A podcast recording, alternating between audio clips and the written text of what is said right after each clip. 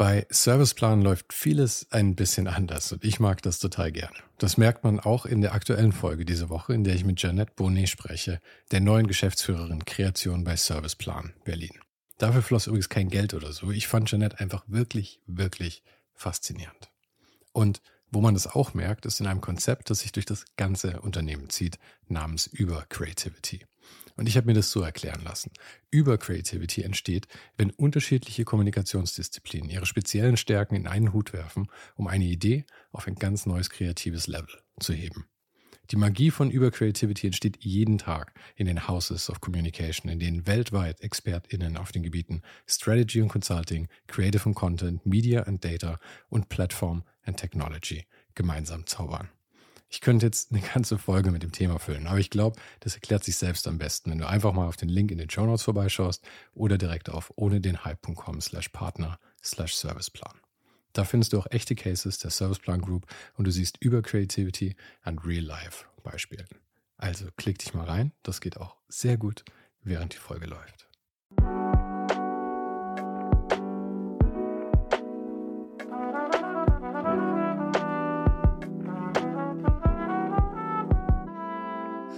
Mein Name ist Sven Zaro und du hörst ohne den Hype. Gespräche mit kreativen Menschen aus allen möglichen Bereichen und das eben ganz ohne den Hype, der sie sonst oft umgibt. Und mein Gast heute ist der Fotograf Olaf Heine. Olaf ist ziemlich bekannt, also es gibt eine Menge Hype um ihn, wenn man so will. Ich kannte ihn vor allem durch seine extrem präzise Schwarz-Weiß-Fotografie. Und wenn man sich mit deutschen Fotografen beschäftigt, kommt man an ihm eigentlich wirklich nicht vorbei. Er hat Iggy Pop fotografiert, Kurt Cobain, U2, Nick Cave, Kate Blanchett, Daniel Brühl, Elvis Costello, Brad Easton Ellis, Julian Schnabel. Die Liste ist ewig. Er hat mittlerweile fünf Bücher veröffentlicht und er arbeitet aber auch für alle möglichen großen kommerziellen Kunden. Worüber wir diesmal aber tatsächlich wirklich überhaupt nicht gesprochen haben. Und er führt auch noch Regie für Musikvideos und Kurzfilme. Für Olaf ist Fotografie eine Art, die Welt zu begreifen und zu verstehen. Das tauchte immer wieder in diesem Gespräch auf. Ich glaube, jeder von uns hat da so sein eigenes Medium. Ob das Schreiben ist, Reden, Malen, Gestalten, Musik oder eben Fotografie. Die eigenen Gedanken über die Welt auf irgendeine Art zu formulieren, damit sie für uns selbst dann Sinn ergeben. Ich glaube, ich glaube, darum geht's dabei. Wir sprachen aber auch über seine Ausbildung zum Bauzeichner und seine Passion für Architektur, über den Wahrheitsgehalt von Bildern, über das Vatersein und das Verhältnis zu seinem eigenen leiblichen Vater, über seine Zeit in LA und Brasilien, seine Liebe zu Hawaii und was er als nächstes so vorhat. Falls du den Podcast noch nicht abonniert hast, mach das jetzt gleich, damit du keine Folge mehr verpasst. Und ich freue mich sehr, wenn du dir die zwei Sekunden nimmst, den Podcast mit fünf Sternen zu bewerten, sei das hier auf Spotify oder Apple Podcast oder wo auch immer du gerade zuhörst. Und dann gibt es auch noch den Newsletter mit inspirierenden Tipps von meinen Gästen und zwar auf ohne den Hype.substack.com. Diese Woche eben mit Olaf. Da findest du übrigens auch alle Tipps und Shownotes zu vergangenen Folgen im Archiv. Patreon-Supporter bekommen übrigens regelmäßig meine Gespräche über eben diese Tipps exklusiv zu hören. Im Falle von Olaf waren das nochmal ganze 45 Minuten, in denen wir nach dem Gespräch hier auch noch nicht nur über seine Empfehlungen, sondern auch noch Gott und die Welt geplaudert haben. Wenn du den Podcast unterstützen und sowas auch hören möchtest, schau mal auf patreon.com slash svensaro. Links zu allem findest du aber natürlich wie immer direkt hier in der Beschreibung oder auf meiner Website ohne den Hype.com. Und jetzt wünsche ich dir viel Spaß mit Olaf Heine.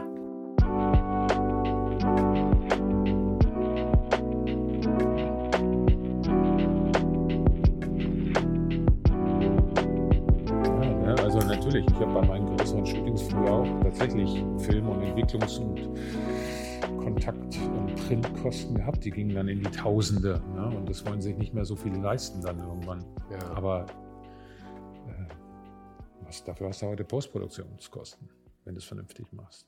Meinst du, es hat sich einfach ein bisschen verlagert dann? In meiner Augen hat es sich verlagert, ne? aber das ist, ähm, ist halt schwierig, weil natürlich will jeder irgendwie einen Fuß in die Tür kriegen, also unterbieten sie sich alle und ähm, schaffen dadurch aber die Existenzgrundlage ab in der Aha. Fotografie. Und ähm, ich verweigere mich dem. Ich gehe auch schon seit Jahren nicht mehr hausieren und gehe auch nicht, ich habe keine, ich besitze keine Mappen und das, was alle heutzutage immer noch haben oder meine Webseite ist sehr schlecht gepflegt und äh, ähm, aber ich finde, deine Website ist gar nicht so schlecht gepflegt. Ich finde, dass sie tatsächlich eigentlich äh, im, im, im, Gegensatz zu den meisten anderen Fotografen und Fotografinnen eher recht umfangreich, also einen guten Überblick gibt. Ja gut, umfangreich, weil ich natürlich auch schon viel gemacht habe. Ne? Ja, aber du hast doch eine Menge bewusst nicht draufgestellt wahrscheinlich, oder? Was ja, ja was ja eigentlich, finde ich, die schwierigere Aufgabe ist. Ja, ich habe nicht viel Werbung da drauf, mhm. obwohl ich schon auch recht viel Werbung gemacht habe über die Jahre. Ja. Ja, aber das muss ich nicht. Ja. So. Also weil ich auch aktiv nicht mehr losgehe und auch eigentlich, ich sage jetzt immer, wenn jemand zu mir kommt und sagt, er will jetzt unbedingt, dass ich ein Projekt für ihn übernehme, und dann höre ich mir das gerne an, aber ich gehe nicht mehr aktiv los und suche und ähm, putze Klinken und das mache ich schon seit Jahren nicht mehr. Mhm. So, also von daher. Ja, wir sind eigentlich schon mittendrin, ja. Ja. Und als wir das erste Mal telefoniert haben, vor, ich weiß nicht, zwei Monaten oder so wahrscheinlich, hast du mir erzählt, dass du gerade auf dem Weg bist zu Jack Johnson. Mhm. Und damit hattest du schon so einen Stein im Brett bei mir. Mhm. Ähm, aber das, das war, ist sehr kurz gewesen dann, das Zusammenkommen, oder? Hattest du, glaube ich, nochmal erwähnt, weil ihr von Fans überrannt wurdet oder sowas? Also ja, ich bin, ich bin dem Jack, glaube ich, jetzt ein Jahr lang nachgereist, mehr oder weniger. Nein, ähm, ich mag die Musik und ähm, habe ein Herz für Hawaii. Er ist, er ist ja, kommt ja von der North Shore in Oahu. Und ich äh, arbeite an einem Projekt und wollte ihn dafür unbedingt fotografieren. Und es hat sich nie die Möglichkeit ergeben, weil er immer auf Tour war und irgendwo verreist war und äh, gerade nicht vor Ort war. Und, und es hat, hat, sich jetzt nach einem Jahr dann, ähm, als er hier in Deutschland auf Tour war, gab, ergab sich die Möglichkeit, ihn zu fotografieren, aber auch nur im äh, direkten Umfeld des Venues, wo er gespielt hat. Das war dann in Köln am Tanzbrunnen und dachte ich, naja, nehme ich ihn mit zum Rhein. Ich will jetzt ein bisschen Wasser und die Beziehung ähm, äh, zu dem Element. Er ist ja auch Surfer. Und äh, habe das tatsächlich unterschätzt. Und wir hatten dann, ich glaube, innerhalb von fünf Minuten standen da 100 Fans rum. Und ähm, er wurde nervös, ich wurde nervös. Und dann ähm, haben wir vielleicht, weiß ich nicht, 20 Minuten fotografiert, aber äh,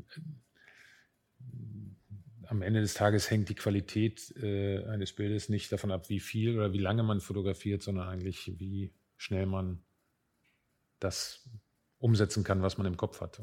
Das stimmt, aber du hast ja auch auch eine gewisse Planungszeit dafür und so. Ich meine, du hast ja häufig auch Sachen, wo du ähm, dir davor schon lange Gedanken machst, mhm. Locations klar machst und alles und dann mhm. halt vielleicht nur fünf Minuten mit der Person hast. Ja. Also in dem Sinne ist es natürlich egal, wie lange man mit der Person ja. hat vielleicht. Aber ich meine, wenn du wirklich alles improvisieren musst wie da, ja.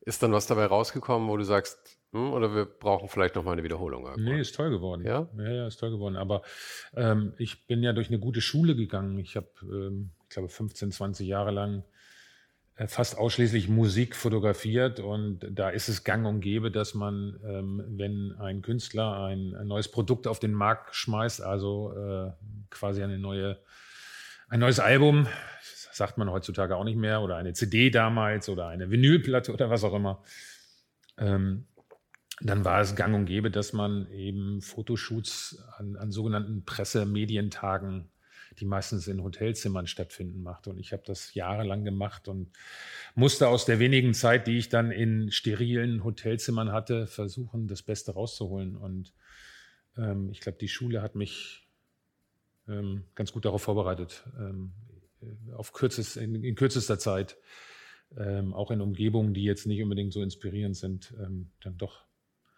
zu einem halbwegs guten Bild zu kommen. Ich finde Hotelzimmer auch immer gar nicht so schlimm eigentlich, weil da kann man zumindest, da kann man sich einfach machen und einfach mit dem Fensterlicht spielen. Und dann kriegt man immer zumindest ein schönes Foto hin. Aber draußen finde ich es deutlich schwieriger, weil du halt auch da wieder so viele Variablen hast dann. Mhm. Ja, weiß ich nicht. Also ich, wenn du dann jahrelang in Hotelzimmern und immer die gleiche ähm, septische Nüchternheit hast, die mhm. Hotelzimmer gerne haben. Ähm, nicht alle Fotoshootings finden dann im Atlantik Hotel ja, oder ja. keine Ahnung, in diesen, in diesen charismatischen alten Schuppen statt. Ähm, dann kann der schon sehr trocken werden. Ja. Aber die, diese, diese Schule, durch die du da gegangen bist, das ist ja, ähm, hat sich auch eine ganze Zeitspanne angesammelt, muss man sagen. Ich habe ja eine gewisse Romantik, wenn ich an deine, an deine Karriere bisher denke, mhm. weil ich mir denke, du bist eigentlich so der, der, der letzte, hm, die letzte Generation vielleicht, die noch anders die Karriere begonnen und aufgebaut hat, als es jetzt der Fall ist bei, bei den ganzen, ich sage es mal, bei den ganzen Kids, bei denen die mhm. nachkommen. Ich spreche sehr viel auch mit Fotografinnen und Fotografinnen, aber die meisten haben halt dann schon irgendwie digital angefangen und mhm. ähm, das ist ja schon ein völlig anderer Ablauf. Es ist auch weniger Commitment vielleicht, finde ich, anzufangen heute, als es damals war, oder? Das weiß ich nicht. Ich bin ja nun mal nicht. Aber du kennst ich fange fang heute nicht an. Nein, aber du ich, kennst ich, die Fotografie ja heute. Ich meine, du arbeitest ja auch digital. Ich mache mir, mach mir, da nicht so viel Gedanken drüber, weil ich, ähm, das war für mich, bei mir gab es nie eine Planung, sondern ich fotografiere, seit ich acht Jahre alt bin. Ähm, und der Gedanke daraus, du sagst jetzt Karriere, ich sage jetzt einfach überhaupt, einen Beruf daraus zu machen, stellte sich mir nie. Ähm, die Fotografie ist zu mir gekommen, äh, insofern, dass ich versucht habe, eine Ausdrucksform zu finden. Und ich habe nicht besonders gut geschrieben, ich habe nicht besonders gut gemalt. Musikalisches Talent habe ich schon gar nicht. Aber das heißt, du hast alles ausprobiert? Ja, ich habe mich schon ausprobiert, aber nee, mein, äh, ich muss sagen, das lag dann an, an, meinem Vater, der Optiker war und der selber sehr viele Kameras zu Hause hatte und die lagen bei uns rum. aber ich habe gehört, du durftest eigentlich nicht ran, oder? Ich durfte nicht ran und ähm, die Geschichte, die Geschichte geht so, dass ich am Tag meiner Einschulung oder der Einschulung meiner, meiner äh, Schwester und mir ähm, wo man sich dann immer so schön herausputzt und dann irgendwo mit seiner Schultüte hinstellt. Äh, eine Stunde später saß ich auf dem, ähm, auf dem Wohnungsflur und habe den Film aus der Kamera rausgezehrt und wollte gucken, was jetzt aus diesen Bildern geworden ist. Und ähm, das ist die Geschichte, die mein Vater mal erzählt hat früher. Ähm, und wir haben dann im Grunde genommen eine Woche später das Foto nochmal nachgestellt. Und er, er behauptet ganz oder behauptete, er lebt leider nicht mehr. Ähm, er behauptete immer ganz fest, dass das der Beginn meiner fotografischen Laufbahn war. ähm, ähm, nee, aber ähm, ich habe irgendwann mit acht Jahren so eine kleine Kodak Instamatic-Kamera, da packte man so eine Filmkassette rein und dann hatte man, ich weiß es nicht mehr, 20 Aufnahmen und ähm, ich begann einfach wirklich damit, meine Freunde und mich und, und mein Leben und das, was ich gesehen habe, äh, festzuhalten. Jetzt war das damals sehr teuer. Man musste den Film dann immer irgendwo entwickeln lassen und hat dann so ein paar neun mal zwölf Abzüge bekommen. Ähm, das war dann bei mir ein Film vielleicht in zwei Monaten, aber ähm, ich habe relativ schnell festgestellt, dass mir das liegt und dass ich ähm, das, was ich sehe, damit irgendwie einfangen kann und ausdrücken kann. Und das ähm, hat sich bis heute nicht geändert, der Gedanke. Und, und das treibt mich an und, und ich hatte dann irgendwann die Möglichkeit, damit Geld zu verdienen und, und ähm, ja, ähm, Freiheiten zu bekommen. Ähm, aber das ist nie die, die Hauptintention gewesen. Hast du noch welche von diesen ersten Aufnahmen aus der Kodak Instamatic? Nee, habe ich nicht mehr. Oh, also ich habe sicherlich, ich habe glaube ich irgendwo so ein Familienfotobuch liegen, wo sicherlich noch Fotos sind. Also ich habe schon noch Fotos aus meiner Teenagerzeit, mhm. ja, weil, ich, weil bei mir die Musik sehr schnell kam. Also als ich 14, 15 wurde und ich bin in einem kleinen Ort äh, außerhalb Hannovers aufgewachsen, da gab es nicht viel außer dem Fußballverein und der Freiwilligen und, Feuerwehr. Und Balsen, oder? Balsen gab es, damals Balsenkekse gab es, ja, ja. Ähm, aber es gab tatsächlich das, das Leben dort hat mich nicht so wirklich inspiriert. Und ähm, ich habe relativ schnell die Musik für mich entdeckt und auf den Plattencovern eine Welt ähm, zu spüren geglaubt, die, die, der ich nachgehen wollte. Und ich habe mir die Fotos angeguckt und die Texte durchgelesen und Musik gehört und habe mich damit so ein bisschen aus diesem kleinen Kaff weggeträumt. Und ähm, und dann lag es relativ nah, dass man dann irgendwann versuchte, eben das auch festzuhalten. Äh, im, im, Sinne von, ich bin auf Konzerte gerannt und habe Fotos gemacht und meine Kamera mit reingeschmuggelt. Ich, ich vermisse ja Plattencover auch, oder ich meine, gut, in meinem, in meinem Alter waren es eher CD-Cover dann, mhm. aber ich vermisse es sehr, weil es ist. Fotos können ja in unterschiedlichen Rahmenbedingungen gezeigt werden, natürlich. Mhm. Ja, Ausstellungen oder was auch immer, aber in den meisten Fällen sieht man es vielleicht in Magazinen oder sowas. Mhm. Ja. Und so ein Plattencover, wenn du wirklich dich für die Musik interessierst und dann auch wirklich die Liner Notes irgendwie liest und die Lyrics und alles und du hast so eine intime Beziehung mit diesem Ding und nimmst dann halt auch das Bild mhm. wirklich wahr oder die Bilder, die da drin mhm. erscheinen. Und ich finde das eine tolle Chance, sowas zu zeigen. Ich glaube, das und dadurch, dass es auch so wenig Bilder verhältnismäßig sind, hast du zu jedem Einzelnen eine noch intimere Beziehung als jetzt zum Beispiel in einem Fotobuch, selbst wenn du dafür viel Geld ausgegeben hast. Mhm. Deswegen, ich, ich, fand Alben toll. Ich vermisse es ein bisschen. Die ganze mhm. Experience. Ja, das kann ich nachvollziehen, vor allen Dingen, weil es, also je nach Genre und je nach Künstler, ähm, ist man da ja anders rangegangen. Und es gab halt wirklich Künstler, die gesagt haben, ähm, dass die Fotografie und das Albumcover eine Ergänzung zu der Musik ist. Und ähm, das war schon auch auf der anderen Seite als Fotograf die Herausforderung, sich so intensiv mit der Musik auseinanderzusetzen, dass man eben ähm, versucht hat, das irgendwo auch festzuhalten, was man da gespürt hat in der Musik, was man da gefühlt hat. Mhm. Und ähm, ja, aber zurück zur Frage. Ja, es gibt noch so ein paar Fotos aus der Zeit. Ähm, die frühen Konzerte, die ich, die ich besucht habe, ja. Mhm. ja. Aber das, das war hobbymäßig dann irgendwie. Ich meine, weil deine, deine ersten Musikaufträge waren ja dann ähm, Fury in the Slaughterhouse war, glaube ich, als zweites, oder? Was war das erste gleich? Ja, es war eine Band, die hieß Terry Hoax. Genau. Ähm, ja, aber das ist, ähm, ich hatte das Glück, dass ich die Musiker kennenlernte, dass ich die Musik sehr mochte damals. Aha. Also wir sprechen von den späten 80ern, frühen 90er Jahren. Das ist lange her. Ähm, und da gab es so ein Momentum und das ging einher mit ähm, der Veränderung damals, dass du eben aus diesem kommerziellen Rock oder Hardrock oder was auch immer in den 80er Jahren in, in, in dieses Grunge-Genre Grunge, äh, gingst. Und, und äh, Terry Hawks war eine Band aus Hannover, die dem wahrscheinlich am nächsten kam. Und es lag meiner, meinem Empfinden und meinem Geschmack am nächsten. Und ich hatte das Glück, sie kennenzulernen. Und rannte auf die Konzerte, hatte meine Kamera immer dabei und irgendwann haben sie mich angesprochen und haben gesagt, Mensch, zeig uns mal die Bilder und Ach, hast du Lust mit uns. Sie haben dich eigentlich. Ja, die haben mich, die haben mich angesprochen. Ja. Hm. Die haben dann einfach gesagt, Mensch, bist du mal bei unseren Konzerten, zeig uns, komm doch mal vorbei, zeig mal, die, was, was du da machst und vielleicht können wir da ja irgendwie was draus machen. Und Wie so, alt warst du da? Ähm, Anfang 20. Anfang 20, also schon ja. fast, fast erwachsen. Fast erwachsen, ja. Ich würde jetzt sagen, ich war noch nicht erwachsen. Es war auch gut so. Ähm, ich glaube, sonst hätte ich die Herausforderung nicht angenommen. Aber ähm, wenn man noch nicht ganz erwachsen ist, dann hat man, glaube ich, noch, dann hat man einfach noch nicht so diese Abgeklärtheit. Dann sagt man einfach, ja klar, ich mache das jetzt. Es liegt ja auch daran, dass man eh nichts weiß. Also ich meine, du bist ja eh noch nichts Experte, also traut man sich natürlich auch Sachen auszuprobieren, weil natürlich. du musst eh alles ausprobieren. Ja, natürlich. Ich habe die erste Fotosession mit der Band völlig versemmelt. Aha. Ähm, ich glaube, es ist nie ein Foto veröffentlicht worden.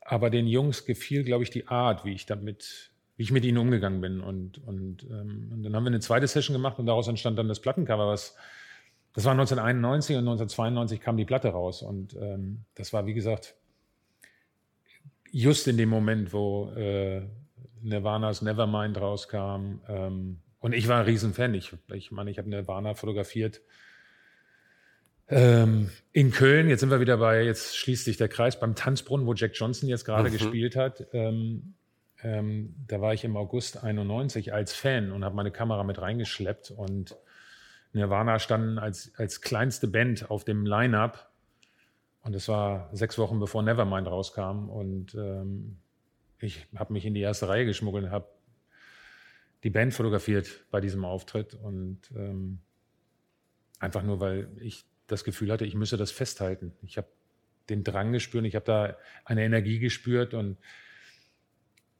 ich wollte das festhalten und ausdrücken. Gibt es die Fotos irgendwo zu sehen? Ja, die gibt es in meinem ersten Buch. Oh, ich. die musst du mir nachher nochmal zeigen. Ich war auch, ich war ein riesen Nirvana-Fan. Das ja. war, also ich meine, ich war halt äh, junger Teenager zu der Zeit, ich bin 82er mhm. Jahrgang und ich habe, ich ich kann es jetzt gar nicht ich möchte jetzt nicht lügen, aber ich glaube, es war sogar nachdem Kurt Cobain sich umgebracht hat, dass ich erst dann wirklich drauf gestoßen mhm. bin. Aber ich habe dann wirklich auch alles versucht zu kriegen, so die obskuren Japan-Alben mhm. und sowas, ja. Und es, sie haben ja gar nicht so viel produziert. Ich glaube, es waren sechs Alben oder sowas. Noch nicht mal. Vier, glaube ich, waren es. Ich glaube, mit dem Japan waren es so, fünf okay. oder sechs ja, dann ja. irgendwie. Aber, und dann gab es ja noch dieses obskure erste Album mit dem schwarzen Cover. Bleach. Ja, genau, was mhm. ja eigentlich so ein bisschen hinten runtergefallen ist in der mhm. Geschichte und so. Aber deswegen, die Fotos mussten wir auch auf jeden Fall mal zeigen dann. Ja, ich habe die dann, ähm, als ich mein erstes Buch veröffentlicht habe, 2008, ähm, habe ich ein paar dieser Bilder dem Buch vorangestellt, weil damit begann es eigentlich bei mir und, und äh, als Musikliebhaber. Mhm. Und ähm, daraus ist eine Profession geworden, aber vor allen Dingen auch eine Leidenschaft, die mich wirklich einmal rund um die Welt geführt hat. Das ist der Grund, warum das Buch Leaving the Comfort Zone heißt. Also die, die eigene Komfortzone zu verlassen und, und äh, wegzugehen. Und das war im Grunde genommen ja eben auch mein Weg. Und Fury in the Slaughterhouse war auch aus Hannover, oder? Die kamen auch aus Hannover, die hatten dann diese, diese Fotos gesehen äh, von Terry Hoax, die waren beim gleichen Management mhm. und äh, die nahmen mich dann ein Jahr später unter ihre Fittiche und mit denen bin ich auch tatsächlich äh, bis in die, die, hatten dann eine Zeit, da sind sie in den USA auf Tour gewesen. Ähm, also mit denen war ich dann auch viel unterwegs, ja. Und dann bin ich aber direkt 92 nach Berlin gezogen, ähm, weil ich dann dachte, okay, mir fehlt Praxis. Also ich bin Autodidakt, ich habe mir alles beigebracht. Und mit den zwei Bands hattest du wahrscheinlich auch die Musikszene in der Richtung in Hannover abgepackt. Ja, es gab noch ein paar. nee, ähm, Hintergrund war wirklich, dass ich einfach dachte, ich müsse noch ein wenig Technik lernen. Und, und ähm, außerdem erschien mir Berlin als Stadt Anfang der 90er, kurz nach Mauerfall, einfach die einzige Stadt in Berlin zu sein, äh, die einzige Stadt in Deutschland zu sein, ähm, in der es sich zu leben lohnte. Ähm, und so lernte ich die Ärzte kennen mhm. die sich genau in dem Augenblick auch wieder vereint haben. Die hatten ein paar Jahre Pause. Und ähm, das war eigentlich die dritte Band, mit der ich dann zu arbeiten begann. Aber wie bist du zu denen gekommen? Weil die ersten zwei waren, kamen dann auf dich zu eigentlich und jetzt die Ärzte. Die Ärzte kamen auch auf mich zu. Auch auf dich. Ja. Aber welche Arbeiten kannten, kannten die in Fury die, ähm, und, und Ja, die House? haben ihren Plattenvertrag unterschrieben bei der Metronom damals und das war tatsächlich auch die Plattenfirma, die Terry Hoax unter Vertrag hatte. Oh. Und die Ärzte wollten, äh, sofern ich mich da noch, soweit ich mich daran erinnere, wollten die einen Fotografen haben, der ganz jung ist und äh, keinerlei Historie hat. Äh, also die Band hat damals irgendwie mit Jim Rakete fotografiert und ich glaube, der hat sie auch entdeckt. Und die wollten eigentlich einen ganz unbekannten Fotografen haben. Und dann hat die Plattenfirma Metronom gesagt, ach Mensch, da ist dieser Fotograf aus mhm. Hannover der hat hier die Olaf Band, irgendwas. Olaf irgendwas. und äh, so bin ich zu den Ärzten gekommen. Aha. Und dann bin ich auch mit denen zehn Jahre lang tatsächlich auch um die Welt gereist. Also wir haben für das Album 13, das glaube ich das erfolgreichste von denen damals war, ähm, um die Fotos für das Plattencover zu machen, eine ganze Weltreise gemacht. Wir waren in Tokio, in New York, in, in London und ähm, haben eine ganz intensive Auseinandersetzung gehabt, ja. Ich, ich, du ruinierst ein bisschen eine meiner Kernaussagen, aber weil ich eigentlich immer allen sage, ähm, man kann nicht einfach nur Arbeit machen, sich zurücklehnen und warten, dass die Leute auf einen zukommen. ähm, ja, sagen wir mal so, ich glaube, wenn ich nicht meine Kamera überall mit hingeschleppt hätte und wenn ich nicht diesen unbändigen Willen gehabt hätte, das festzuhalten, was mich damals bewegt hat, dann wären auch diese Bands nicht auf mich aufmerksam geworden. Ähm, also das ging einher, würde ich denken. Aber ich glaube, dass das eben tatsächlich eine von den Veränderungen ist. Dadurch, dass du heute so viele und auch gute Fotografen und Fotografinnen mhm. hast, ist halt, dass du dann die eine Person bist, die ausgewählt wird quasi, ja, oder auf die die Leute stoßen, mhm. ist halt deutlich unwahrscheinlicher als damals, weil wie du sagst, dass du deine Kamera mitgeschleppt hast, Bilder entwickelt hast und alles. Das haben halt einfach nicht so viele Leute gemacht, weil es ja doch, ich finde eben, dass man damals Erfolg irgendwie produzieren konnte, hing halt einerseits natürlich brauchst du eine Qualität, aber andererseits musst du es überhaupt auch machen und den Arsch hochzukriegen und durch diese ganze Arbeit durchzugehen, war halt deutlich aufwendiger als heute. Ja, das weiß ich nicht. Kann ich, da habe ich leider keine Vergleichsmöglichkeiten. Ähm, ich glaube, dass bei mir ein, vielleicht auch einfach der Fakt wichtig war, dass ich ähm, über das bloße Ablichten der Gesichter hinausgegangen bin. Also ich habe wirklich schon versucht, das, was ich in der Musik gespürt habe, auch irgendwo auf Film festzuhalten. Ähm, also ich glaube schon, dass es eher die inhaltliche Auseinandersetzung mit den, mit den jeweiligen Themen war, die ähm, dafür sorgte, dass, dass die zu mir kamen, würde ich denken im Nachhinein. Ähm, weil ich glaube, eine ganz andere Herangehensweise hatte und ich wirklich immer das Gefühl hatte, ich muss das, was ich da tue, auch wirklich leben und ich muss Teil dessen werden. Und ähm, deswegen ist es auch, glaube ich, für mich ausschlaggebend immer gewesen, dass ich zwar viel gemacht habe, aber das, was ich gemacht habe, war, also das Wichtige, was für mich war immer so eine, die, die engste und so intim, intimste ähm, Beziehung wie möglich zu haben zu meinen Subjekten. Also so nah wie möglich dabei sein zu, zu wollen. Und, und ähm, das mache ich heute noch mit einzelnen ähm, Protagonisten. Es sind ja nicht nur noch Musiker, sondern es sind ja dann teilweise auch Schauspieler und Sportler, ähm, dass ich eben über das die eigentliche Auftragsvergabe über das, was ähm, der Künstler dann von mir will, dass ich darüber hinausgehe und dass ich sage, nee, das reicht mir jetzt nicht, sondern ich möchte tiefer vordringen. Aber du hast mir vorhin ja auch schon gesagt, dass das, das, das ist ja kein Job für dich, sondern es ist eigentlich, was du machst halt. Ja. Und ich glaube, dann bleibt dir gar nichts anderes übrig. Weil du willst ja so tief eintauchen, wie nur irgend möglich. Und du hast ja eben nicht nur nicht nur die Liebe zur Fotografie, sondern du hast ja auch die Liebe zu, den, zu der Thematik, weil du suchst dir ja schon noch Themen aus, die du, du fotografierst ja nicht einfach alles, sondern du suchst dir Sachen bewusst ja, aus. Ist, ich glaube, das ist eine Philosophiefrage. Was bedeutet Fotografie für dich? Und für mich war Fotografie jetzt nicht nur eine Möglichkeit, irgendwie dabei zu sein und die Künstler abzulichten und diesen ganzen Rock'n'Roll-Zirkus zu erleben, sondern Fotografie ist für mich seit jeher eigentlich ähm, eine Möglichkeit, eben ähm,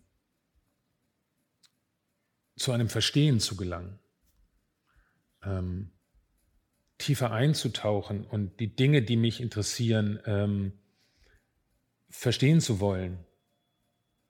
Auf eine Art, die ich sonst, ein Verstehen, zu, zu dem ich sonst nie gelangen würde.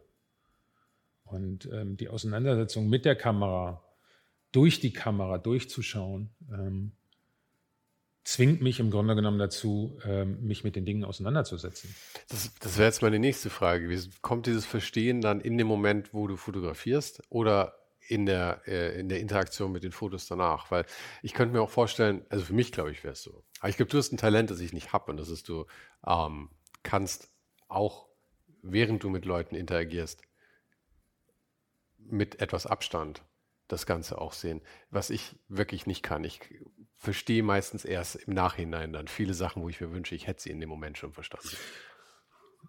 Geht mir auch so. Ähm, es ist beides wichtig. Ähm, für mich ist Fotografie, für mich ist der unmittelbare Moment das Wichtigste. Was danach mit den Fotos passiert, ist für mich absolut zweitrangig. Ich bin ein wahnsinnig schlechter Verkäufer. Ich bin froh, dass ich Agenten und Galeristen habe, die sich um das kümmern. Und ja, im Nachhinein, ich sage dann immer ganz gerne so den abgedroschenen Satz, das ist Fotografie ist ein bisschen wie ein guter Wein, der braucht ein paar Jahre und, und der muss ein bisschen liegen und atmen. So wie bei dem Iggy Pop-Foto ähm, zum Beispiel. Ja, ja. Aber trotzdem ist der Moment wichtig, zum Verstehen zu gelangen. Fotografie, wenn du auf jemanden triffst, dann eröffnet Fotografie einen Verhandlungsraum in denen du eintrittst mit der Person vor deiner Kamera und die Dinge verhandelst, wie es um die Dinge steht und das versuchst einzufangen. Und dieses Verhandeln, diese Auseinandersetzung, dieses Schauen, wie weit kann ich kommen, ist das, was ich, das Bild, was ich von der Person vor meiner Kamera hatte, trifft es zu? Fühlt er sich da getroffen? Oder stelle ich fest, da gibt es keine Ebene für und muss reagieren. Das ist erstmal das Wichtigste. Das ist dieses zu einem Verstehen zu gelangen. Mich mit dem jeweiligen Protagonisten auseinanderzusetzen. Und natürlich dann im Nachhinein nochmal drüber zu schauen. Und je tiefer ich eintauche und je länger ich mit jemandem arbeite, und deswegen ist mir im Laufe der Zeit das auch so viel wichtiger geworden, dass ich mich mit bestimmten Themen auf eine längere Art und Weise auseinandersetze. Das ist der Gegensatz jetzt zu, kommen wir vielleicht noch drauf, Werbung, ähm, die so unglaublich kurzlebig ist und, und aber dieses eine Person verstehen zu wollen, die Musik verstehen zu wollen oder überhaupt die Kunst dessen, was derjenige da macht, ähm, verstehen zu wollen, sich damit auseinanderzusetzen, ähm, das ist das Spannendste an meinem Beruf oder an dieser Passion, an dieser Leidenschaft, um das Wort Beruf jetzt vermeiden zu wollen. ähm,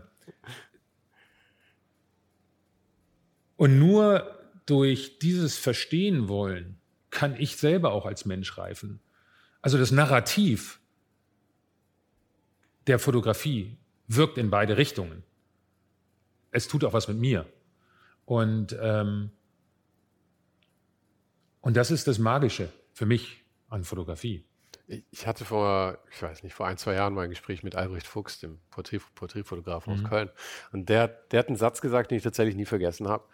Und zwar, das ist eine unausgesprochene Zusammenarbeit, mhm. dieses, dieses, Porträt zu schießen. Mhm. Und dass du es eben nicht, du stehst da und klaust der Person jetzt die Seele oder sowas, mhm. sondern äh, das, die Person, die ja gerade fotografiert wird, muss mitarbeiten letzten Endes. Ich meine, man kann natürlich auch irgendwie so Backstage irgendwie dokumentieren und sowas. Aber wenn du wirklich so ein Porträt schießt, wie du das ja mit wahnsinnig vielen Leuten gemacht hast, wo die Leute auch wirklich mit der Kamera interagieren letztens, mhm.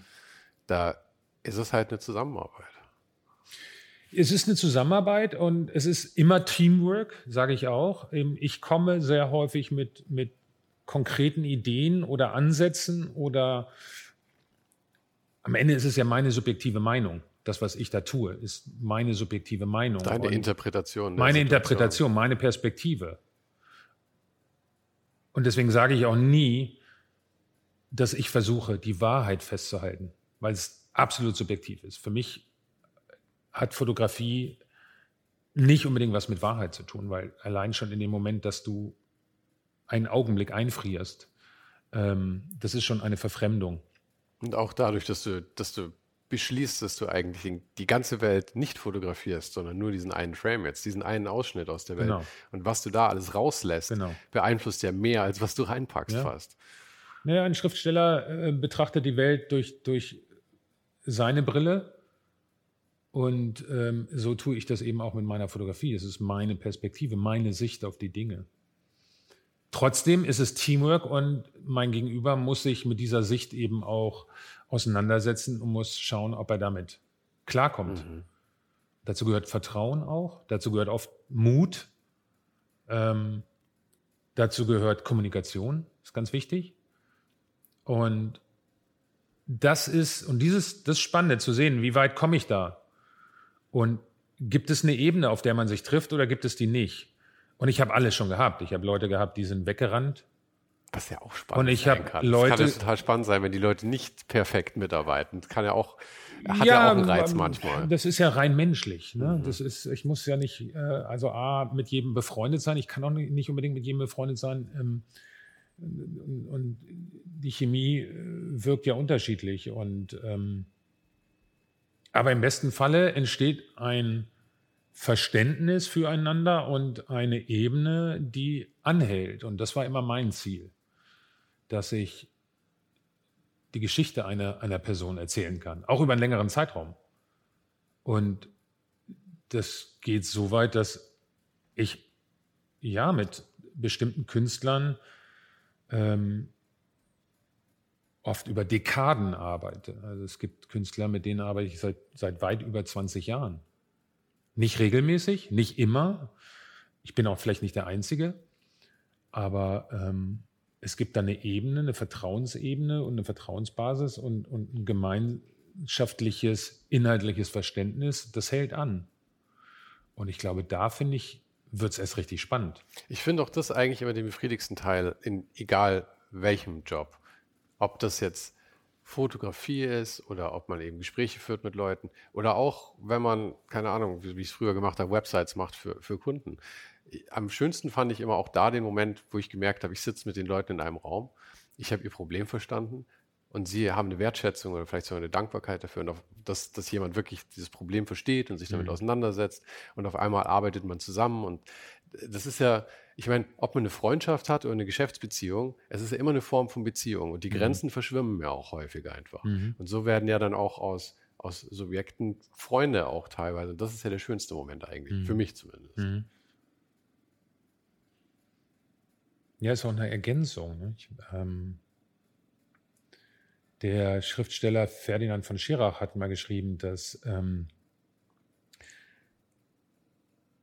alle Kunst daraus entsteht, dass der Künstler sich der Welt unsicher ist. Hm. Und das ist ein ganz, ganz wichtiger Punkt. Und in dem Augenblick, wo du zu zweit auf die Welt schaust, derjenige vor der Kamera, der, derjenige hinter der Kamera, ergänzt man sich ja auch oder man addiert eine Perspektive. Man kann sich austauschen, man kann darüber verhandeln, wie die Dinge sind. Und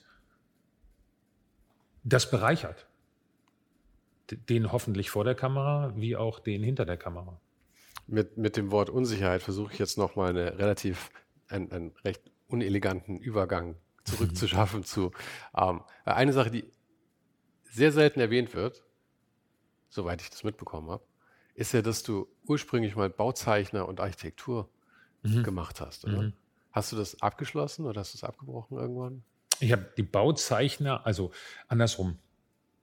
Ähm, die Fotografie war eine Leidenschaft und ich habe ja eingangs schon gesagt, ich habe nie darüber nachgedacht, das zu meinem Beruf zu machen. Ich habe sehr viele unterschiedliche ähm, Passionen gehabt und eine war tatsächlich Architektur. Das ist auch rein, also wirklich tiefenpsychologisch zu betrachten. Ähm, ich glaube, ich habe immer versucht, etwas oder bei mir war immer der Wunsch, etwas Bleibendes zu schaffen und Architektur, Bauten erschien mir die nah, äh, naheliegendste Möglichkeit zu sein. Und ähm, deswegen habe ich, während ich ähm, oder nachdem ich ähm, mein Abitur gemacht hatte, ähm, eine Ausbildung als Bauzeichner mit dem Wunsch danach dann eben ähm, Architektur zu studieren. Und ähm, ich habe die Ausbildung als Bauzeichner auch schon abgeschlossen und habe aber genau in dem Augenblick eben mit diesen ganzen Bands an, angefangen zu arbeiten. Okay. Und du hattest eine bessere Alternative. Und die, diese Alternative hat mich dann eben nach Berlin geführt. Und dann mhm. dachte ich, okay, das äh, scheint mir jetzt ähm, das Spannendere zu sein. Und ähm, die Architektur bleibt und die ist auch da. Und ich habe mich auch inhaltlich vor einigen Jahren ähm, sehr extrem mit Architektur auseinandergesetzt und tue das bis heute. Ähm, aber ich bin eigentlich ganz froh, diesen Weg eingeschlagen zu haben, so wie ich ihn eingeschlagen habe. Also das ist lustig, dass du das sagst, weil, ähm, also mit, der, mit, mit dem was Bleibendes schaffen, mhm. weil du hast es ja quasi jetzt auf die Spitze getrieben. Mhm. Du du, du konstruierst nicht, nicht Gebäude, die dann dastehen, mhm. sondern du dokumentierst sogar noch die Gebäude für, für die Nachwelt im Prinzip. Ja, ich arbeite ungern mit, äh, also äh, andersrum, ich arbeite schon sehr gerne mit Menschen. Mhm. Und, ähm, die Architektur. Aber es ist, es ist ja schon ein Aspekt, der dir, der, also ich meine, du fotografierst ja schon viel Architektur auch. Ja, so viel gar nicht. Ich habe ein Buch gemacht mhm. über Architektur und ab und zu taucht sie irgendwo im Hintergrund auf. Ähm, aber ich bin tatsächlich in meiner Fotografie ähnlich herangegangen. Das ist der Grund gewesen, warum ich mir die Musik ausgesucht habe, weil ich dachte, zu der Zeit jedenfalls, in der ich damit angefangen habe, dachte ich, okay, wenn ich ein gutes Plattencover kreiere, entwerfe, fotografiere, umsetze, realisiere, dann kann mich das überleben nicht ahnen, dass der digitale Wandel kurz bevorstand und die Musikwelt sich komplett geändert hat. Aber ich glaube, ich habe das noch geschafft, dass es einige wenige Arbeiten gibt, die, so hoffe ich, äh, zumindest äh, gibt es einige, die in ähm, öffentlichen Sammlungen sind, äh, die mich überleben werden. Aber das war der Grundgedanke. Meine Kommilitonen auf der Fotoschule später, die wollten dann lieber Mode fotografieren, weil sie äh, die Models so süß fanden oder die wollten Autos fotografieren, weil da der Paycheck äh, größer war. Ähm, meine Intention war tatsächlich Musik, Plattencover, weil ich dachte, das überlebt, das bleibt länger als, weiß ich nicht, die zwei Monate, wo dann eine Werbeanzeige geschaltet wird. Ähm, ich fand immer den Aufwand, den man für ein gutes Foto ähm, betreibt, im Verhältnis zu dem, wie lange das zu sehen ist in der Werbung, unglaublich. Ähm, ja, nee. Frustrierend irgendwie. Wahnsinnig frustrierend. Das hat mich überhaupt nicht gereizt. Ja, also ich, ich will auch niemandem das nehmen, wenn, wenn, er oder sie daran Freude hat, das, das zu machen. Aber mir geht es genauso. Ich fand auch mal so dieses, selbst, äh, selbst für Zeitungen, weil ich fand Fotojournalismus wirklich zu, mhm. zu betreiben, finde ich, ist auch irgendwie ein sehr interessantes Feld und irgendwie auch ein nobles Feld, finde ich, zu einem gewissen Grad. Ähm, aber auch da ist es halt, die meisten dieser Fotos sind halt dann wirklich für einen Tag da und das, dann sind sie, dann sind sie fort. Und im besten Fall haben sie einen Eindruck hinterlassen, aber dass sie nochmal gesehen werden, ist sehr selten. Mhm. Finde ich auch ein bisschen schwierig. Mhm. Ja. Aber ähm, als du nach Berlin gegangen bist, mhm. hast du ja dann also du bist nicht ganz äh, äh, Ausbildungsfeind, weil du bist ja auch nochmal zum Letteverein dann gegangen, obwohl du ja eigentlich quasi schon beruflich fotografiert hast, oder? Das lief ja dann parallel. Ja, aber ich habe festgestellt, dass ich wirklich ganz viel lernen muss und, und lernen wollte auch. Und ich glaube, dass die Ausbildung nie zu Ende ist. Also ich lerne auch heute ja, noch, klar. immer wieder. Ähm, aber welcher Aspekt meinst du, hat dir damals so gefehlt, den du lernen wolltest? Weil es Technik, gibt ja unterschiedliche. Technik. Technik. Mir hat vor allen Dingen die Technik gefehlt. Ähm ich habe die immer sehr vernachlässigt. Ich vernachlässige sie auch heute noch, ähm, weil mir tatsächlich immer eher der Austausch, die Kommunikation und die Auseinandersetzung wichtiger waren. Ähm aber das eine äh, hilft dem anderen manchmal. Und ähm, deswegen war da der, der Wunschgedanke damals, ähm, ich gehe nach Berlin, ich gehe zum Letteverein. Ähm, ich, das dauerte nur zwei Jahre. Ich wollte jetzt nicht noch mal vier, fünf Jahre studieren. Ähm, ist auch die Frage, ob du das brauchst, wenn was du eigentlich lernen willst, die Technik ist. Weil ich meine, die ist ja. ja relativ schnell gelernt eigentlich dann auch, wenn man sich wirklich damit auseinandersetzt. Ja, ich war auch ungeduldig. Ich bin immer, ich bin bis heute ungeduldig. Ich bin, ich, ich, ich, ich schaue immer schon nach dem nächsten Projekt und, und das ist manchmal auch schade und, und im Nachhinein habe ich ja eben auch Themen, die mich sehr, sehr, sehr lange beschäftigen. Aber ähm, ich, ich verweile nie lang genug an einem Ort. Ich bin immer, ich schaue immer schon nach rechts und links, was kommt als nächstes. Ähm, und das hat damals angefangen und ähm, zieht sich so durch bis heute. Ich werde jetzt keine Psychiaterstunde draus machen, aber meinst du, meinst du, das liegt daran, weil dir Hannover ursprünglich zu klein war und dass du deswegen irgendwie immer auf der Suche bist? Oder, oder woher kommt dieses, diese Umtriebigkeit? Ja, ich glaube schon. Ähm, und ich glaube, ich möchte, ich möchte diese Welt verstehen, in der wir leben. Und sind Hast viele, du eine große viele, Aufgabe gesetzt. Ja, ich weiß. Und wahrscheinlich wird, äh, also, ähm, es ist schwierig, sie zu verstehen. Und ähm, Fotografie war für mich de, der Weg, eben da mal so Türen aufzumachen, so, dahinter zu blicken. Und äh, ja, es hat sicherlich auch was mit meiner Herkunft zu tun, natürlich. Aber hast du das Gefühl, dass du, ich meine, ich meine, du hast ja schon von Dekaden gesprochen und ich meine, du machst ja auch Dekaden. Hast du das Gefühl, dass du mehr Einblick gewonnen hast in, in dieses Verständnis?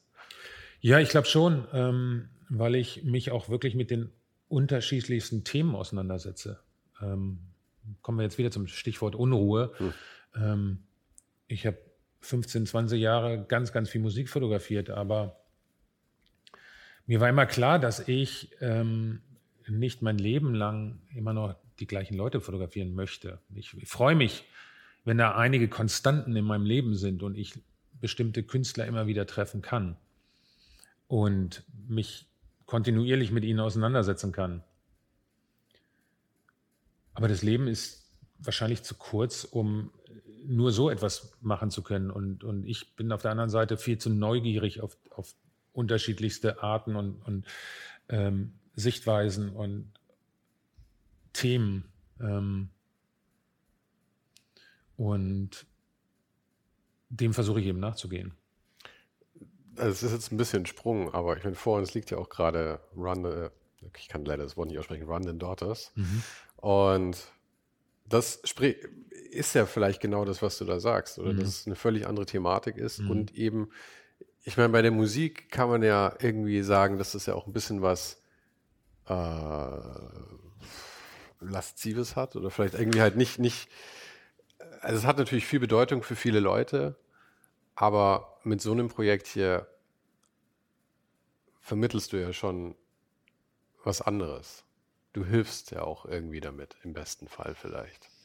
War das mhm. was, was dir gefehlt hat dann davor? Oder wie, wie das kam Helfen, das zustande? Das Helfen war sekundär, sondern es ging auch da wieder ums Verständnis. Also ähm, in meiner Fotografie geht es ja oft darum, was einen als Menschen und als Künstler prägt. Ähm, um das kreative Sein das menschliche Sein. Aber ich bin dann eben auch irgendwann Vater geworden. Ich bin selbst mit einem Stiefvater aufgewachsen. Ich habe meinen leiblichen Vater erst kennengelernt, als ich äh, über 20 war. Wusstest du, dass es dein Stiefvater ist? Ich habe das dann irgendwann im Laufe meiner Kindheit erfahren, ja. Und mir hat auch nichts gefehlt. Aber ähm, es haben sich schon Denkprozesse ähm, in Bewegung gesetzt und ich habe schon das Gefühl gehabt, da ist etwas Unerforschtes. Und das kam wieder hoch, als ich selber Vater wurde, weil man als ähm, wenn man Kinder hat, sehr häufig an Punkte zurückgeführt wird, die man eben in seiner Kindheit erlebt hat. Mhm. Und ich wollte Erkenntnisse darüber gewinnen, ähm, wie das anderen Menschen so geht. Und ich hatte die Möglichkeit, eben Frauen zu treffen und mich mit ihnen auseinanderzusetzen, die ungewollt schwanger geworden sind. Vergewaltigungsopfer in Ruanda während des Genozids 1994. Ähm, lange Geschichte. Ähm, ich habe mit einer Hilfsorganisation gearbeitet, ähm, die mir, die mich irgendwann gefragt haben, ob ich, ähm, ob ich an einem solchen Projekt arbeiten möchte. Mich hat Ruanda immer interessiert, einfach aus dem Grund, als dieser Völkermord stattfand 1994. Ähm, da war ich gerade so mit mir und meiner fotografischen Ausbildung, wir haben gerade darüber gesprochen, da war ich in Berlin, ich bin gerade nach Berlin gezogen, ich war so mit mir selbst beschäftigt, dass ich, obwohl ich früher meine Großeltern, die aus der Zeit des Dritten Reiches stammten, immer angeklagt habe. Warum habt ihr damals weggeschaut? Warum habt ihr nichts getan? Und nur um festzustellen, dass 1994 ich genauso weggesehen habe, wie auch der Rest der Menschheit. Und mir ist das erst Jahre später aufgefallen, durch verschiedene Punkte ähm, tauchte dieses Thema immer wieder auf. Und irgendwann habe ich mich damit mal länger auseinandergesetzt. Und ich war also sehr empfänglich für dieses Thema Völkermord. Und, und als mich die Hilfsorganisation ansprach, ähm, habe ich sofort Ja gesagt. Und ähm, kam sehr schnell zu diesem Punkt, dass ich gesagt habe, ich würde gerne eine Porträtserie machen von den Müttern, die Töchter bekommen haben, die sie nie wollten, und von den Töchtern, die sich damit auseinandersetzen müssen die ihren Vater nie kennenlernen werden. Parallele, ich habe meinen Vater eben auch erst sehr spät kennengelernt und ich ähm, habe zumindest aus meiner Perspektive ein Gespür dafür gehabt, was es heißt, so einen blinden Fleck in der eigenen Biografie zu haben. Und gleichfalls bin ich eben auch von zwei sehr, sehr starken Frauen ähm, großgezogen worden. Meiner Großmutter, die in Hannover zu den Trümmerfrauen gehörte, die Deutschland nach dem Krieg wieder aufgebaut hat, während mein Großvater in russischer Kriegsgefangenschaft war und meine Mutter, die sich in den 70er Jahren eben entschied, mich alleine großzuziehen. Und ich habe dann eben dieses Projekt entwickelt und habe gesagt, ich möchte gerne nach Ruanda und möchte mich eben damit auseinandersetzen, was es heißt, jeden Morgen in das Gesicht eines Kindes zu sehen, das man nie gewollt hat. Ich mache das jeden Morgen. Ich schaue in die Gesichter meiner Kinder und das ist das Größte, was ich je erleben werde wahrscheinlich. Wie geht es diesen Frauen, die jeden Morgen wieder an das, an wahrscheinlich die schlimmste Zeit ihres Lebens ähm, erinnert werden? Und was tut es mit diesen Kindern, die oft gar nicht gewollt waren und, das ja und, und wahrscheinlich Sorge, nur sehr schwer akzeptiert werden. Das ist ja die schlimmste Sorge, die wir alle haben, dass wir nicht gewollt werden und dann auch noch von der Mutter. Das, ist, genau. ja das, das, ist ja das Vulnerabelste, was es in unserem Leben gibt. Und gleichfalls ähm, wissen wir ja alle, dass wir solche gesellschaftlichen Krisen nur durch Bildung und Erziehung und über Generationen überkommen können. Ähm, was tut das mit einer Generation, die gar nicht diese Möglichkeiten hat, weil sie am unteren Kette, am unteren Ende der, der sozialen Hierarchie stehen. Ruanda ist heutzutage ein sehr, sehr wohlhabendes Land aufgrund der großzügigen Spenden vieler westlichen Staaten, die ihr Gewissen beruhigt haben, dass sie damals weggeschaut haben. Gleichfalls sind die Vergewaltigungsopfer, diese Frauen, ähm, wie auch die Töchter am unteren Ende der sozialen Hierarchie, die nehmen an dem Fortschritt und an dem Reichtum oder an dem Wohlstand nicht teil. Ähm, der Wohlstand hört meistens auch an den Hügeln der Hauptstadt auf, Kigali. Ähm, und die Mütter schwer traumatisiert und ähm, unfähig zu arbeiten in den meisten Fällen und die Kinder wiederum mussten schon in frühester Kindheit ihre Mütter mit auffangen. Und ähm, das war ein Thema, mit dem ich mich auseinandersetzen wollte. Das wollte ich verstehen, lernen. Und, und so ist es eben zu diesem Projekt Run Daughters gekommen, was ich ähm, vor knapp fünf, sechs Jahren umgesetzt habe und ähm, 2019, kurz vor der Pandemie, ähm, veröffentlicht habe und ausgestellt habe. Es ist im Grunde genommen meine Auseinandersetzung damit, ähm, was für eine grausame Spezies Mensch wir sind, was wir uns anzutun vermögen. Ähm, und das eben auch aus einem Unverständnis heraus. Es, es, es, leuchtet mir nicht ein und wir lernen nicht dazu. Und es findet jetzt gerade wieder ein paar tausend Kilometer von hier entfernt statt.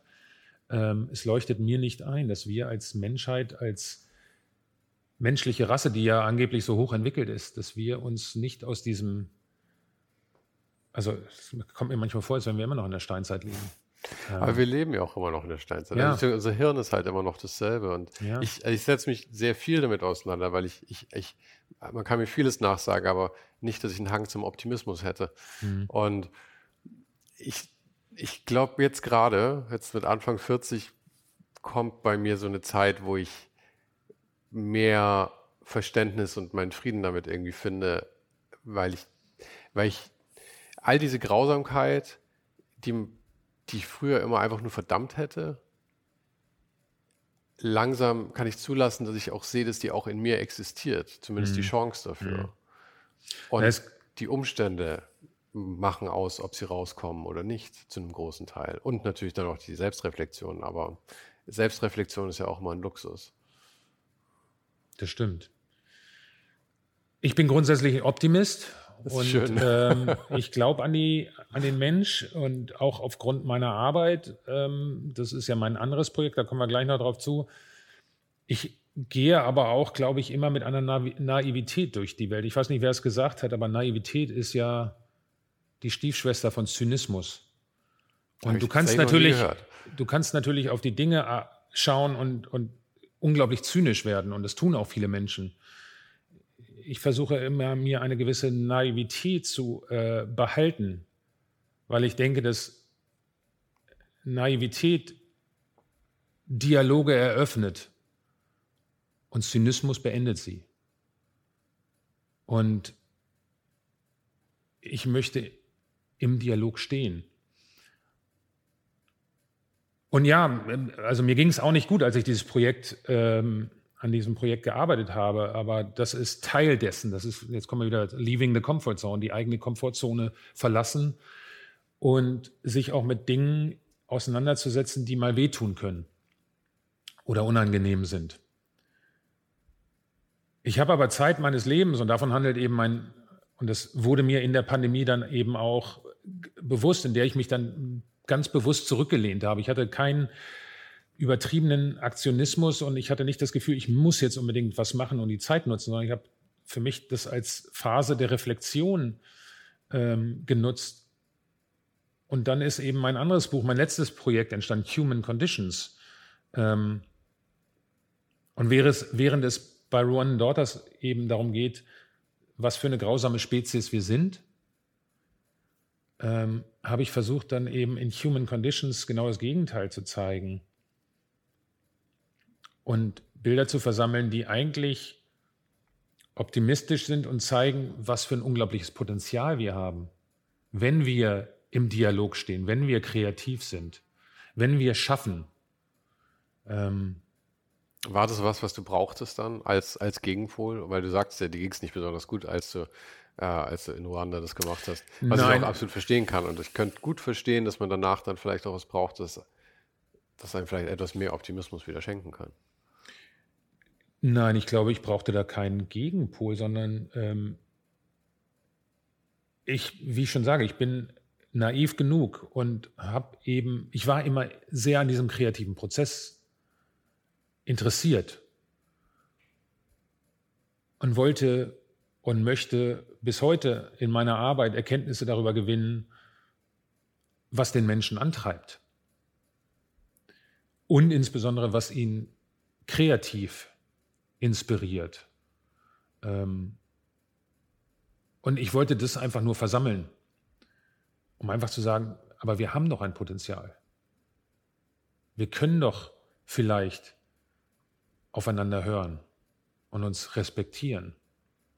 Das ist jedenfalls meine Erkenntnis.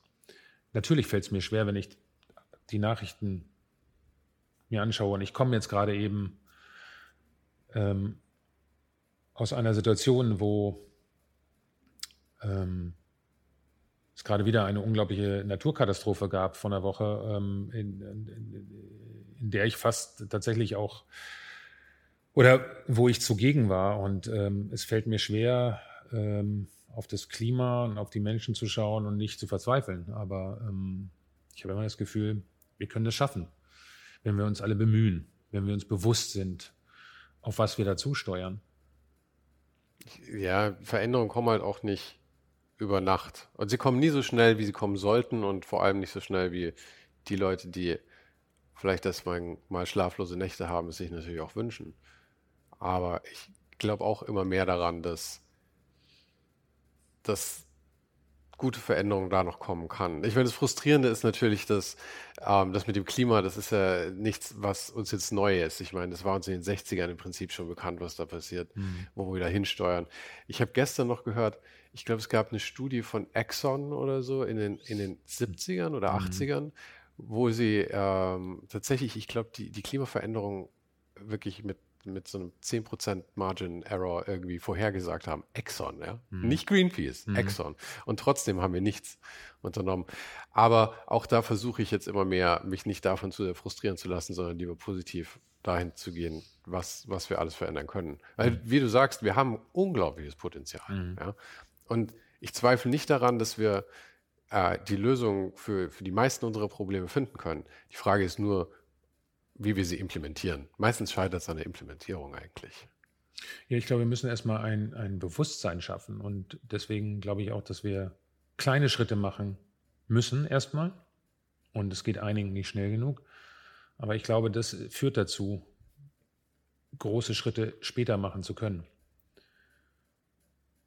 Also ich komme gerade deswegen, ich komme gerade aus Hawaii, wo ich an einem Projekt arbeite und da drüben liegt eine Kiste mit Zeitungen alte hawaiianische Zeitung, die habe ich mal ähm, vor einiger Zeit auf, auf Flohmärkten äh, erstanden. Und da habe ich tatsächlich einen Artikel gefunden, der aus den 20er Jahren des letzten Jahrhunderts ist.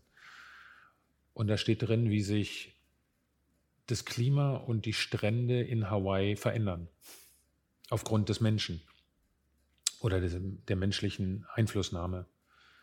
Ähm, vor einer Woche hat es gebrannt und ähm, ausgelöst durch einen Hurricane, ausgelöst aber auch, weil es ähm, menschliche Mängel gab und ähm, Hilfe und auch Warnungen nicht rechtzeitig kamen und ähm, alles handgemacht und menschlich verursacht. Ganz schlimme Katastrophe. Aber ich bin, ich bin sehr geneigt, jetzt gerade eher das Positive zu sehen. Das ist gut. Und auch darüber mehr zu reden. Und eine mhm. Zeit, die, die wir noch gar nicht angesprochen haben, ist dann eben, als du dann nach LA gegangen bist, mhm. Ende der 90er, oder? Mhm. Und das muss ja für dich ähm, Halligalli gewesen sein, oder? Weil da ist ja explodiert dann irgendwie deine, auch da wieder, ich benutze das Wort Karriere jetzt mal. Auf einmal war, bist mit Superstars nur noch abgehangen, mehr oder weniger. Und das war ja der Schritt, den du dir wahrscheinlich auch irgendwie erträumt hast. Ich meine, nachdem du nach LA gegangen bist, of all places, mhm. war das ja auch wahrscheinlich das Ziel. Na, mir war relativ schnell klar in der Musikindustrie, ähm, dass ich mich bewegen muss, wenn ich Champions League spielen möchte. Und in Berlin oder auch Deutschland ist im Entertainment-Bereich keine Champions League. Und es war ganz klar, dass das entweder London oder New York oder Los Angeles sein müssten. Und ich bin über den Umweg New York dann irgendwann in Los Angeles gelandet. Und ähm, ja, also das Leben ist unglaublich schnell geworden. Es war aber auch, also ich bin knapp elf, zwölf Jahre dort gewesen. Ich bin bis heute noch regelmäßig dort und es ist auch irgendwie sowas wie eine zweite Heimat geworden. Ähm, es war eine unglaublich intensive Zeit. Es war auch eine äh, sehr, sehr erkenntnisreiche Zeit, weil wir natürlich in der Zeit, in der ich dort war, äh, die Geschehnisse um den 11. September hatten. Ich habe die Wirtschaftskrise Krise 2008 unmittelbar miterlebt. Ähm, Stimmt, du, warst, du, hast eigentlich, das waren so die Bookends, oder? Die, ja, die absolut. Ich habe ich hab den digital, digitalen Wandel, die Veränderungen in der, äh, eben gerade in der Musikindustrie mitbekommen. Auch in der Fotografie natürlich hat sich einiges verändert. Also es war wahnsinnig spannend. Es war eine unglaublich intensive Zeit und eine Zeit, die ich gar nicht missen möchte. Es war fantastisch. Aber es war eben auch die Zeit, in der ich dann einfach das Gefühl hatte, okay, ich habe dann irgendwann zumindest in dem Bereich auch erstmal alles gesagt und musste mich dann anderen Dingen zuwenden. Ich habe äh, ein, zwei Bücher gemacht eben über die Zeit und über meine Arbeit in der Musikindustrie und hatte dann eben das Gefühl, deswegen auch meine Auseinandersetzung mit Architektur dann später, ich, ich muss jetzt einfach mal was anderes machen, weil ich ähm, ja nicht immer das, ich möchte nicht, ich möchte nicht stagnieren. Und wie ging es dann weiter? Ich bin, ähm, ja, ich bin vier Jahre auf den Spuren des Architekten Oskar Niemeyer nach Brasilien gereist. Ich hatte das Gefühl, ich. Ähm, das war ja auch ein ganzes Buch dann. Ja, ich, ich hatte das Gefühl, ich müsse mich dieser Formensprache annähern und, und wollte das verstehen. Ich äh, hatte das Gefühl, ich ging auch zu meinen Wurzeln zurück, eben Architektur, und ich wollte Erkenntnisse darüber gewinnen, warum die westliche Architektur eine gewisse Ausdrucksform hat und warum eben die lateinamerikanische oder insbesondere die brasilianische oder die äh, Formensprache von Oskar Niemeyer so unglaublich wunderschön, voluminös, weiblich, ähm, rund, schwebend, luftig daherkommt.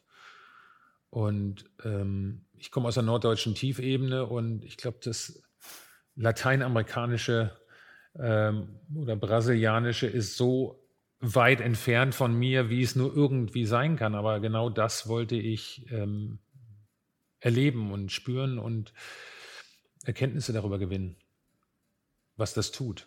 Und ich bin aufgewachsen ähm, oder ich, ich liebe Fußball und ich habe ähm, mir diesen brasilianischen Fußball immer angeguckt und habe mich gefragt, warum ist der so unglaublich wunderschön und leicht und, und zauberhaft? Ähm, ich habe die Musik äh, von Joao Gilberto, Bossa Nova gehört und habe mich immer gefragt, warum ist das so, so schwebend, so luftig? Und ähnlich ging es mir in der Architektur von Oskar Niemeyer.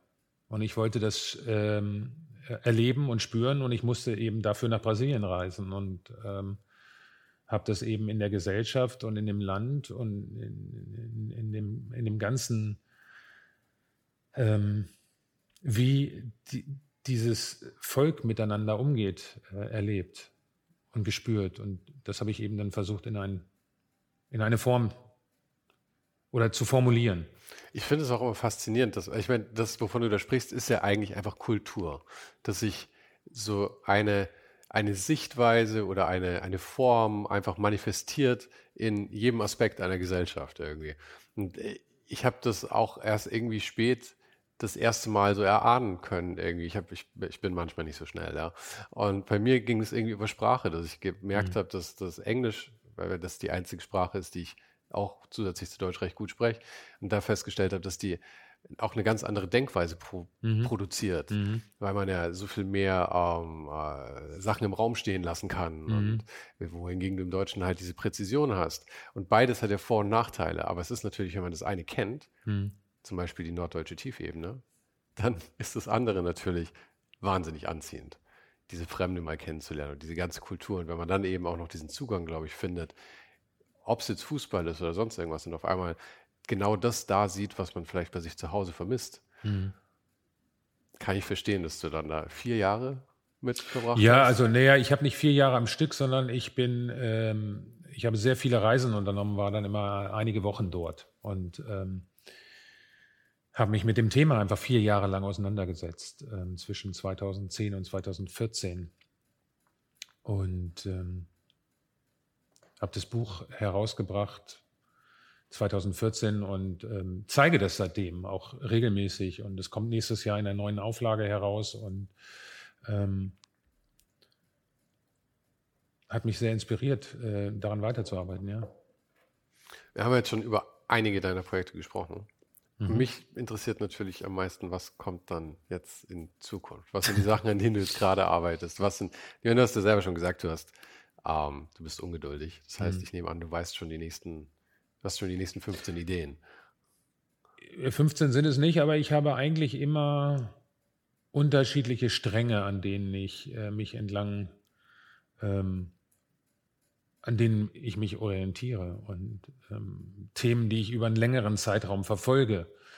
Ähm, ich habe durchaus ähm, kurzzeitige Engagements als, als Fotograf, aber ich habe eben Themen, die mich wirklich über einen langen, langen Zeitraum ähm, begleiten. Und eins dieser Themen ist Hawaii. Ich habe es gerade schon angedeutet, äh, liegt einfach daran, dass ich, als ich äh, in Los Angeles gelebt habe, war Hawaii sowas wie das Mallorca der Amerikaner. Sind drei Stunden Flugzeit? Ja, es sind, schon, es sind schon etwas mehr, aber ähm, mehr? es ist ja, es ist relativ nah und ich bin ich bin Ende der 90er das erste Mal nach Hawaii gekommen, weil mich eine Plattenfirma dorthin schickte und ich sollte ähm, eine, eine Band fotografieren, die dort aufgenommen hat. Und ähm, so bin ich eben, ähm, so habe ich mich in das Land oder in die, in die Inseln verliebt und in dieses Leben dort äh, äh, im, mitten im Ozean, mhm. im Nirgendwo. Ich liebe auch Inseln. Inseln haben einfach eben, wie du sagst, mitten im Nirgendwo. Und selbst Mallorca mhm. ja, hat schon einen ganz anderen Vibe als Festland jemals ja. haben könnte. Ja, und jetzt ist es in, Hawaii sehr speziell, weil es ist für mich tatsächlich so einer dieser magischen Orte, wo du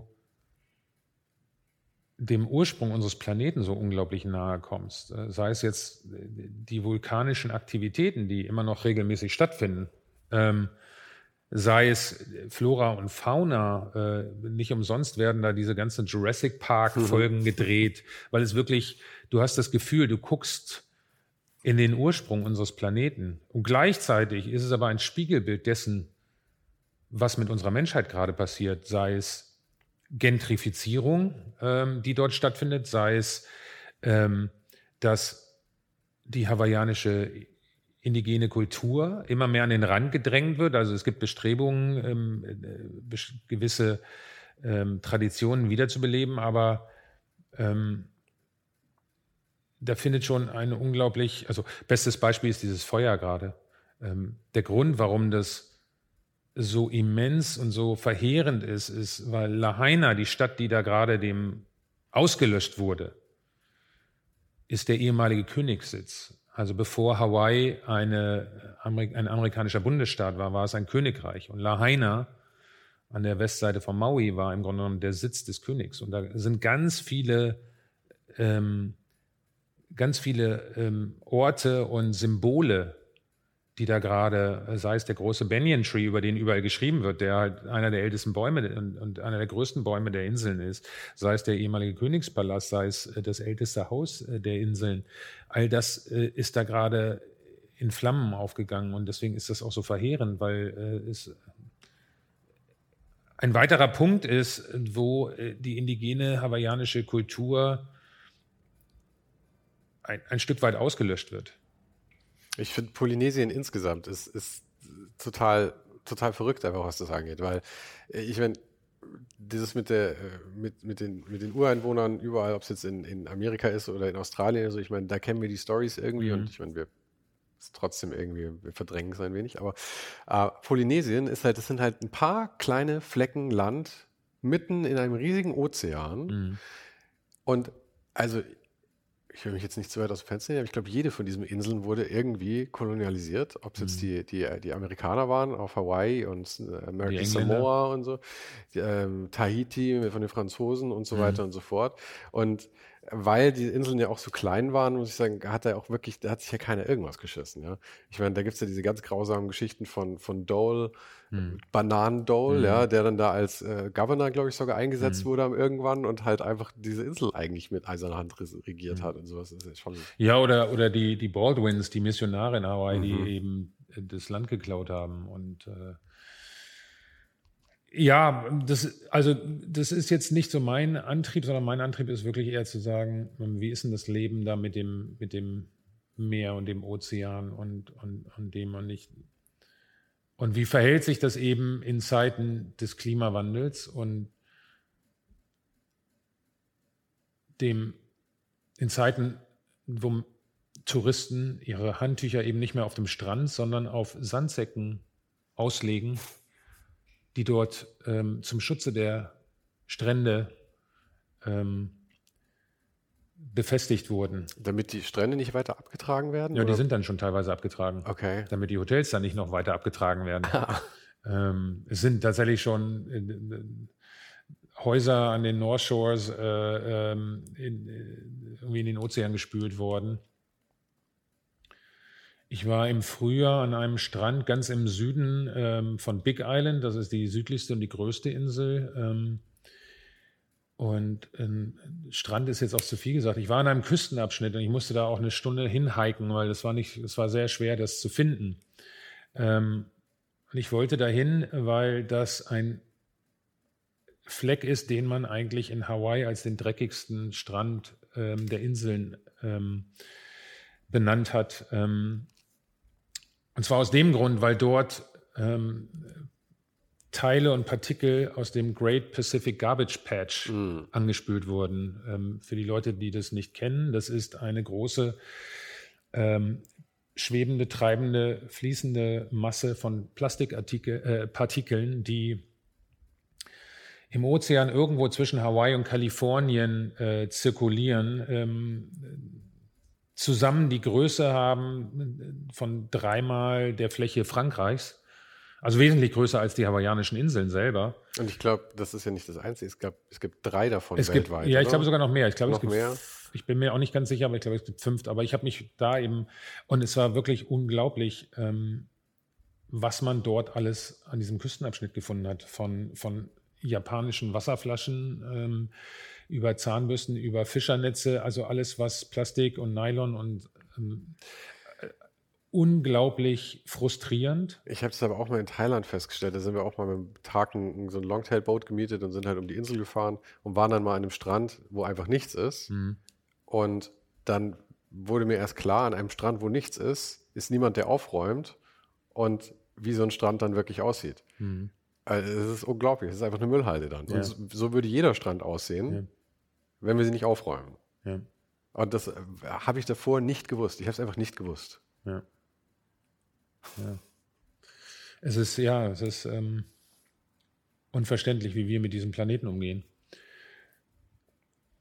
Ein Planet, der ja eigentlich, ich, ich habe es jedes Mal wieder, ähm, wenn man in Orte kommt, die man so noch nicht kennt, wie die, die unglaublich faszinierend ist. Und, und, und so ist eben Hawaii auch, wenn man sich da die, die Wälder und den Dschungel anschaut und, und, und die Berge und, und diese Verklüftung. Und ich habe einen Helikopterflug gemacht über die Lava-Ausbrüche auf der Big Island und es, war, es sah unglaublich faszinierend aus. Es sah aus wie eine Leinwand, wie ein Jackson Pollock-Gemälde. Ähm, und man sagt, dass im Süden der Big Island in 5000 Jahren eine weitere Insel entsteht. Ich weiß nicht, ob wir das noch erleben werden.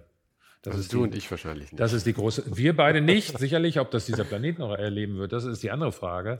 Der Planet wird es auf jeden Fall erleben. Aber das ist ja immer der Planet die, wird es erleben. Das ist ja immer die Sache, dass wir uns die, alle immer Sorgen um die Erde machen. Die nee. Erde kommt hervorragend klar. Die kommt mit uns. uns. Äh, die, die wird äh, uns auf jeden Fall loswerden, früher oder später.